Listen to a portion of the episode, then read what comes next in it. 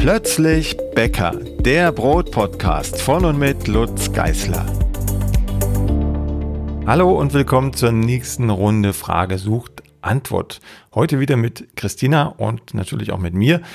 Christina obliegt es wieder, die Fragen vorzulesen und gegebenenfalls auch mal reinzukrätschen, wenn sie noch was zu ergänzen hat oder eine bessere Antwort weiß als ich.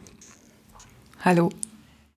Dann fangen wir gleich an mit Carsten. Carsten hat eine Frage zu, zum Vorteig. Und zwar möchte er wissen, ob er außer, dass er mehr Geschmack bekommt, auch einen zeitlichen Vorteil dadurch erhält. Na, wie man sieht, der Vorteig, für alle, die das noch nicht kennen, ist ja immer ein Gemisch aus Mehl, Wasser und Hefe. Und dieser Vorteig hat mehrere Zwecke, dient mehreren Zwecken. Der eine ist tatsächlich der Geschmack, also durch den enzymatischen Abbau von Mehlbestandteilen entstehen Vorstufen von Aromastoffen und Geschmacksstoffen und diese werden dann umgebaut während des Backprozesses zu dem, was wir am Ende als guten Geschmack wahrnehmen, guten Geruch wahrnehmen. Gleichzeitig sagen wir aber auch den Mikroorganismen, also in diesem Fall also der Hefe, dass sie sich an Mehl und Wasser, gegebenenfalls auch Salz gewöhnen soll und sie baut dadurch also ihren Stoffwechsel um. Die ist ja in, in dem Hefewürfel, ist sie ja erstmal in einem, ganz, in einem ganz anderen Medium, in einer ganz anderen Umgebung als in einem Teig. Und wenn sie dann mit viel Wasser und mit natürlich Mehl in Kontakt kommt, dann muss sie ihren Stoffwechsel darauf anpassen. Es ist eine andere Nahrungsgrundlage und sie schüttet dann natürlich auch andere Stoffwechselprodukte aus oder in anderen Mengen teilweise auch, als sie das im Hefewürfel täte. Und wenn wir das Ganze, also den Vorteig, dann in den Hauptteig geben, dann weiß die Hefe, die da drin steckt, schon, was sie zu tun hat. Das heißt, sie kann viel schneller in Gang kommen als ein Stück Hefe, das wir einfach so in den Hauptteig geben. Da findet erstmal auch eine Anpassung statt, aber das ist dann natürlich über eine relativ lange Phase. Wenn wir die Hefe in den Vorteig geben, dann fängt die Hefe direkt im Hauptteig an zu arbeiten. Also Aromen zu produzieren, äh, Gas zu produzieren, das ist ja die Hauptaufgabe im Hauptteig. Das Gas, das CO2 in den Teig zu pressen. Und letzten Endes sind wir dann schneller dran, wenn wir einen Vorteig verwendet haben. Das ist wohl wahr. Besonders markant oder bemerkbar ist das bei fettreichen, zuckerreichen Teigen, also bei Feingebäcken.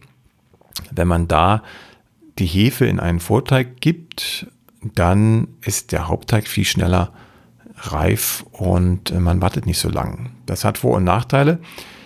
Man kennt ja aus der klassischen Hobbybäckerei, wo eigentlich viel Hefe im Spiel ist, den sogenannten ähm, Hefevorteig, also den Halbstund Halbstundenvorteig oder eine Stunde steht da manchmal. Dampfel oder Hebel auch genannt in anderen Regionen. Das hat eigentlich nur zum Zweck, die Hefe in Gang zu bringen, also den Stoffwechsel anzupassen und dann den Turbogang im Hauptteig einzulegen. Da geht es nicht um Geschmack. Da kommt die gesamte Hefe in den Vorteig. Man lässt es eine halbe Stunde mit ein bisschen Mehl und Wasser oder Milch stehen und alles kommt dann in den Hauptteig rein. Das ist der Klassiker. Wir gestalten das in der Brotbäckerei ein bisschen anders. Wir setzen also auch auf den Geschmack, auf die Geschmackskomponente, indem wir also nur ein bisschen Hefe in den Vorteig geben. Da kann man überlegen, was man möchte. Unsere Vorteige das heißt, das, was in, in den Rezepten drinsteht, im Blog und in den Büchern, dienen hauptsächlich den Geschmack. Und wenn es dann doch mal zum Boostern kommen soll, so könnte man neudeutsch sagen, sind ja immer noch in der Corona-Phase, haben das noch nicht aus dem Blick verloren. Wenn wir also die, die Hefe sozusagen anschubsen wollen, dann gibt es neben dem Geschmacksvorteig auch noch einen schnellen, kurzen Vorteig, um eben diese Anpassungsphase zu beschleunigen im Hauptteig. So, dann kommt die nächste Frage von Asra. Asra beschäftigt sich mit dem Brotbackbuch Nummer 1 und hat sich da unter anderem an das Dreierbrot gewagt. Jetzt hat sie ein Problem, wenn sie nämlich den fertigen Teigling in das Gärkörbchen gibt, dann bildet sich darauf eine krustenähnliche Schicht und das Brot geht nicht auf. Sie schreibt, sie ist ganz neu in der Brotbackwelt und möchte wissen, ob es sein kann, dass sie vielleicht zu viel geknetet hat oder der Sauerteig zu wenig Triebkraft hatte.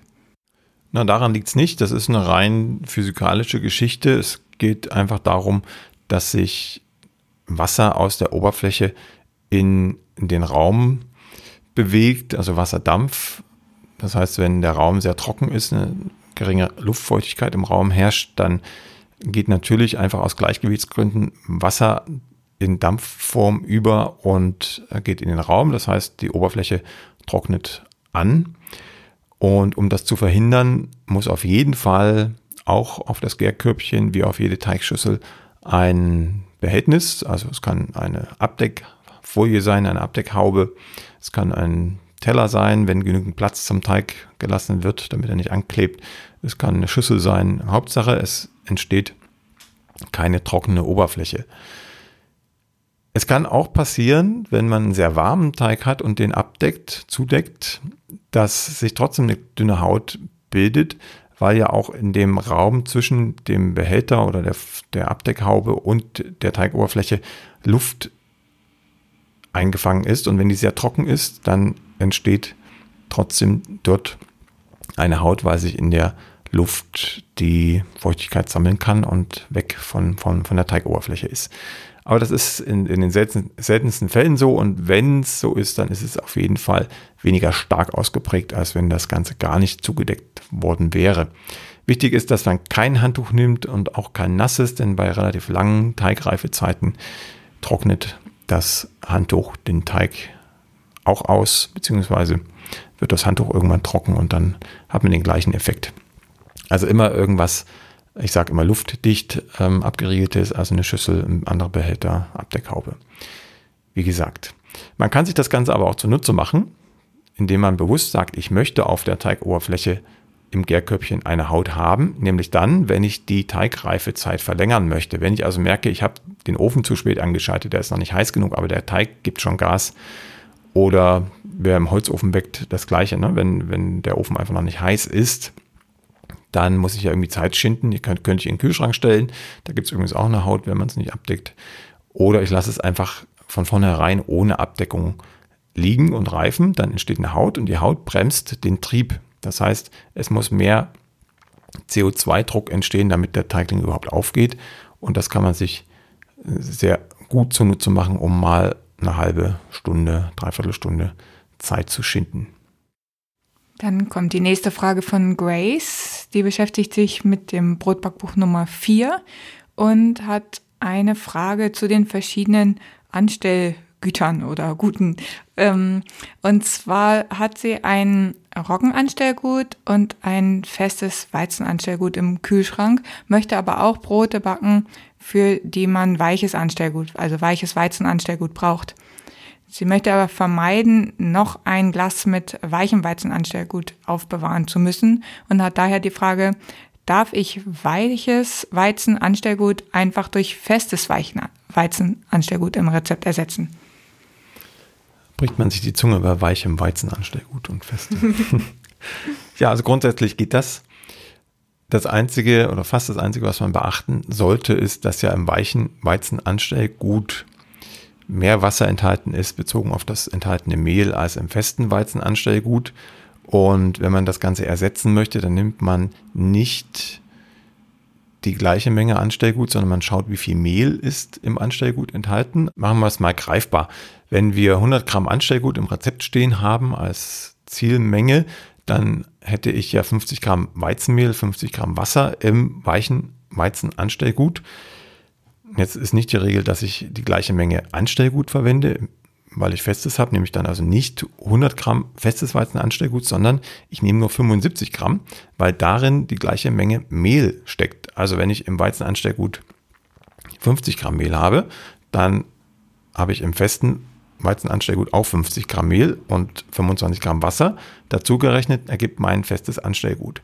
Die Differenz auf 100, also die 25 Gramm Wasser, die jetzt noch fehlen dem festen Anstellgut, die gebe ich dann als Ausgleich einfach mit in den Sauerteig hinein, mit dem ich äh, den ich herstellen will mit diesem Anstellgut.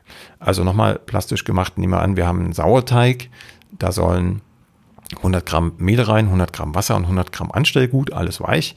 Und ich habe aber ein festes Anstellgut, dann nehme ich 100 Gramm Mehl auf jeden Fall, das bleibt. Dann nehme ich 75 Gramm festes Anstellgut und 125 Gramm Wasser. Wenn man das Ganze zusammenmischt, soll ja ein weicher Weizensauerteig werden.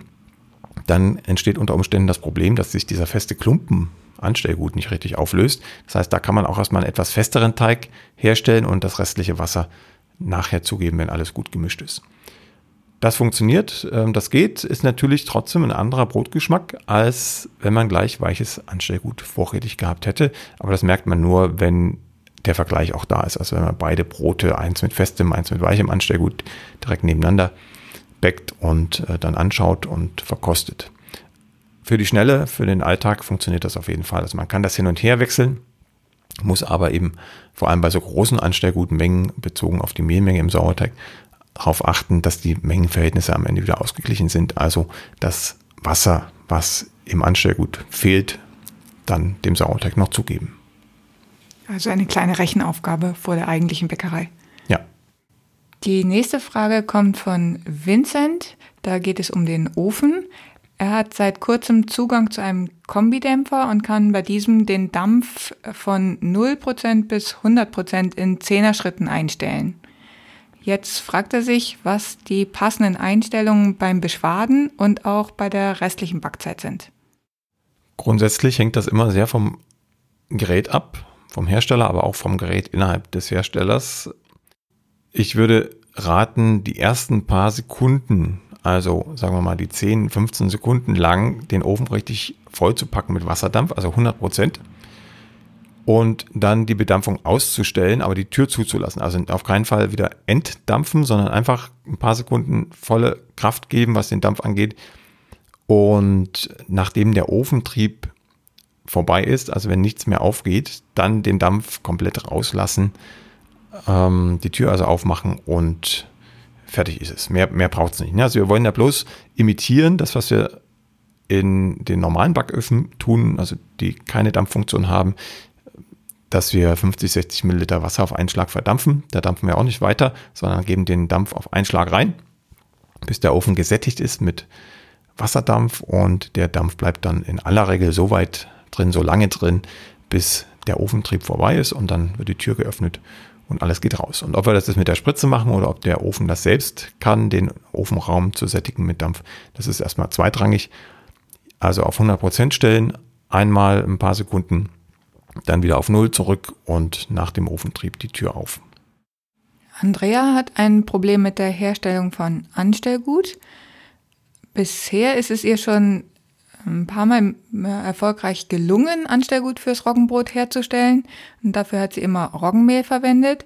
Aber jetzt ist es ihr schon dreimal passiert, dass sie bei der Verwendung von ähm, Waldstaudenroggenvollkornmehl das Problem hatte, dass gleich bei Schritt A alles verschimmelt ist und sie möchte wissen, was sie falsch gemacht hat. Maria hat eine Frage, die genauso äh, in die genau in die gleiche Richtung geht und zwar äh, hat sie neuen Sauerteig gestartet und es ist bei ihr auch das zweite Mal jetzt verschimmelt und sie hat bei beiden Versuchen unterschiedliches Biomehl verwendet.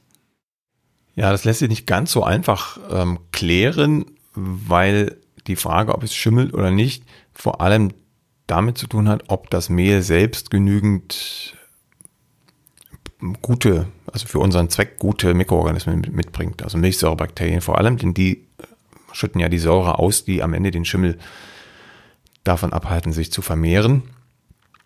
Bei Andrea muss ich noch kurz einhaken, das klingt für mich so, als wenn sie jedes Mal wieder den Sauerteig von null auf ansetzt für ein Brot, also das gar nicht weiterführt, wie, wie wir das in aller Regel machen, mit Anstellgut. Und dann gibt es nur eine Geburt, einmal im Leben eines Hobbybäckers wird der Sauerteig auf die Welt gebracht und dann wird er weitergeführt. Hier klingt es mir so, als wenn sie den immer wieder neu ansetzt. Das ist erstens nicht nötig und zweitens vergibt sie sich damit auch viel äh, Sauerteigqualität, weil der neu angesetzte junge Sauerteig nie so triebstark, nie so geschmacklich ausgewogen ist wie ein langzeitgeführter. Aber das nur am Rande. Ähm, Waldstaudenroggen Vollkornmehl verblüfft mich ein bisschen, dass da der Schimmel kommt, weil da richtig viel Nahrung da ist. Es ist ein kleines Korn. Wir haben im Verhältnis zum Mehlkörper auch einen relativ hohen Schalenanteil, sodass da also relativ viele Mikroorganismen bezogen auf das Mehl da sein sollten. Und in aller Regel ist es auch ein Biomehl. Insofern etwas verwunderlich. Ähm, man kann sich damit helfen, dass man von Anfang an, das ist auch nur Trick 17, ein klein bisschen Essig mit reingibt, damit der Schimmel schon unterdrückt wird. Die, den Mesorebakterien ist das in aller Regel egal. Also wir bringen sozusagen schon den pH-Wert runter, dass der Schimmel unterdrückt wird und die Milchsäurebakterien fangen dann an, sich zu vermehren, aber in einer etwas geschützteren Umgebung. Wie viel Essig äh, würde ich mich jetzt nicht aus dem Fenster lehnen. Ähm, ein, paar, ein paar Tropfen tun es wahrscheinlich für den ersten Ansatz, dass einfach der pH-Wert schon runterkommt. Das könnte man ausprobieren. Das zweite wäre einfach, dass man vielleicht versucht, von außen noch ein paar mehr Milchsäurebakterien und Hefen reinzubringen das äh, zum Beispiel über Früchte oder wenn Hefewasser da ist, kann man auch das schon verwenden. Ähm, ja, viel mehr geht da nicht. Im Zweifel einfach einen vorhandenen Sauerteig umzüchten. Das ist immer sicherer, als von Grund auf neu anzufangen. Wenn also, wenn, wenn du, Andrea, irgendwo jemanden hast, jemanden kennst, der schon Sauerteig da hat, dann kannst du den einfach weiter mit Weißstauden, Roggenvollkornmehl füttern. Wenn du selber noch irgendwo einen im Kühlschrank hast, der schon funktioniert hat, dann fütter den einfach weiter mit Weißstauden, Roggen, Vollkornmehl. Dann bist du viel schneller am Ziel und ohne die Gefahr, dass es am Anfang schimmelt. Und bei Maria wäre es das Gleiche. Da ähm, haben wir jetzt nur gelesen, dass sie verschiedenes Mehl verwendet hat. Steht jetzt nichts von Vollkornmehl. Vollkornmehl, wenn es denn keines war, ist immer ratsam für die Geburt des Sauerteiges. Aber auch da, wenn es selbst mit dem Vollkornmehl nicht funktioniert, äh, man ein bisschen Säure reingeben über, über einen Essig beispielsweise oder von außen versuchen, noch Mikroorganismen nachzuliefern über einen geriebenen Apfel, also den Saft eines geriebenen Apfels beispielsweise oder eben das Hefewasser. Die nächsten zwei Fragen betreffen auch Sauerteig, aber nicht mehr die Geburt, sondern die Verwendung. Äh, Mary fragt, kann man für Roggenbrötchen Weizensauerteig verwenden und umgekehrt für Weizenbrötchen Roggensauerteig? Ich habe beides, die übrigens turbomäßig laufen, schreibt sie. Und sie fragt sich das oft, wie, ob man das wechselseitig austauschen kann. Sie möchte gerne wissen, was eigentlich chemisch der Unterschied zwischen beiden ist. Und auch Christines Frage zielt in die Richtung. Sie fragt, ist es möglich, einen Roggensauerteig auch für Dinkelgebäcke zu verwenden oder brauche ich für Dinkelgebäcke extra einen Dinkelsauerteig? Es funktioniert alles mit allem. Also man kann mit jedem Sauerteig jede Art von Gebäck lockern. Das Einzige, was sich verändert, ist der Geschmack. Es ist noch nicht mal die Triebkraft, die da eine Rolle spielt. Die ist vergleichbar, beziehungsweise wartet man dann einfach so lange, bis der Teig so locker ist, wie man das gern haben möchte. Das, was sich verändert, ist der Geschmack. Und damit kann man spielen. Also in der Rezeptentwicklung wird tatsächlich immer überlegt, welchen Sauerteig nehme ich denn jetzt für was? Und dazu muss man aber seine eigenen Sauerteige auch gut kennen, welche geschmacklichen Eigenarten sie haben. Und so kann man auch für ein Roggenbrötchen Weizensauerteig einplanen oder eben für ein Weizenbrötchen einen Hauch Roggensauerteig mit reinnehmen. Das geht und auch im Dinkelgebäck nimmt man auch gern den Roggensauerteig, wenn man den Weizen vermeiden möchte. Mehr gibt es dazu eigentlich gar nicht zu sagen. Also chemisch äh, würde ich mich jetzt da gar nicht äh, auf, auf das Vokabular festlegen, chemisch, sondern es, es entstehen einfach andere Stoffwechselprodukte. Wenn ich den Mikroorganismen andere Nahrung gebe, also Weizen statt Roggen oder Roggen statt Weizen, dann verstoffwechseln sie das Ganze anders und es entstehen andere Stoffwechselprodukte, sprich Geschmacks- und Aromastoffe. Und damit kann ich, wie gesagt, spielen. Und es geht alles. Wenn man das jetzt einfach so blindlings austauschen möchte, also wenn jetzt ein Roggenbrötchen mit Roggensauerteig angeplant ist im Rezept und ich tausche das einfach eins zu eins mit Weizensauerteig aus, dann geht das schief. Da muss man also schon ein paar Sachen beachten. Zum Beispiel müsste man dann die Sauerteigmenge reduzieren, weil ein Weizensauerteig im Roggenbereich jedenfalls äh, geschmacklich stärker wahrnehmbare Säuren entwickelt, als das ein Roggensauerteig täte. Wenn ich im Weizen Sauerteigbereich dann plötzlich den Roggensauerteig reinnehme, dann verändere ich natürlich auch die Teigkonsistenz und dieses, das Teigverhalten, weil Roggen überhaupt kein Klebergerüst aufbauen kann. Da gibt es also noch so ein paar Punkte, die muss man beachten. Die gehen dann gar nicht mal so sehr in den Bereich Sauerteig, sondern eher in das Teigverhalten und in die Wasserbindungsfähigkeiten des Teiges. Aber grundsätzlich ist es möglich. Eva hat eine Frage zu Lichtkornroggen. Sie hat jetzt schon einige Versuche mit Lichtkornroggen hinter sich. Und ähm, sie hat die Erfahrung gemacht, dass ihr bestehendes reines Roggensauerteigbrot, was sie mit anderen Roggensorten schon x-mal gemacht hat und was auch funktioniert, dass das mit Lichtkornroggen nicht funktioniert.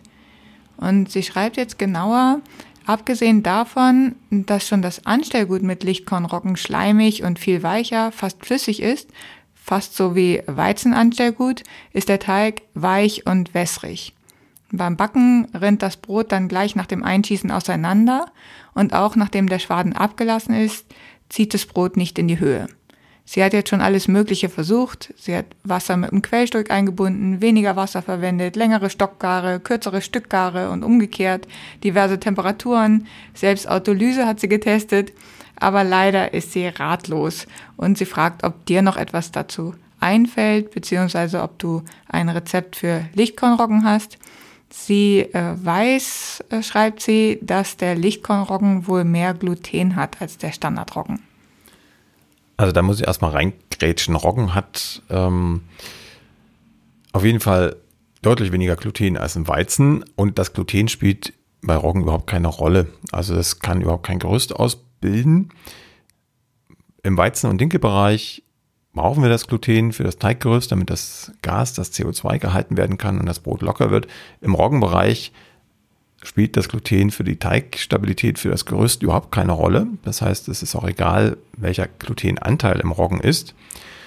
Viel wichtiger ist hier die Frage, wie sieht es denn mit der Enzymatik aus? Also wie viele Enzyme, welche Enzyme bringt der Roggen mit. Und da kann man schon sagen, dass der Lichtkornroggen im Vergleich zu standard konventionellen Roggensorten enzymstärker ist in der Tendenz. Das hängt sehr von den Erntebedingungen ab, von den Anbaubedingungen, aber in der Tendenz enzymstärker. Und ich vermute mal, dass es auch hier das Problem war, dass ähm, Eva einfach eine Charge erwischt hat oder eine Erntesaison erwischt hat vom Lichtkornroggen oder eine Region, in der es vielleicht vorher geregnet hat vor der Ernte, ähm, in der der Lichtkornroggen sehr enzymstark war. Und wenn der enzymstark ist, dann ist der Teig erstens viel weicher, weil die Enzyme, vor allem die Amylasen, dann äh, die Stärke angreifen im Teig und ähm, die Wasserbindung runtersetzen. Beim Backen geht das weiter. Dann wird das Brot also auch relativ feucht und glitschig, im schlimmsten Falle glitschig und zieht eben nicht in die Höhe, so wie sie es geschrieben hat.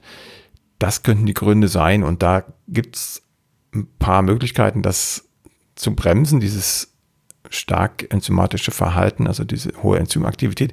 Aber die Dinge, die Eva uns aufgeschrieben hat, die sie probiert hat, gehen in aller Regel genau in die andere Richtung. Also wenn sie die einsetzt, also eben äh, ein Quellstück, Brühstück, also viel Wasser reinzugeben, weniger Wasser reinzugeben, ähm, wäre dann die bessere Lösung. Aber viel Wasser reinzugeben, eine Autolyse zu machen, die bei Roggen angesichts des fehlenden Klebergerüstes auch keinen Sinn macht.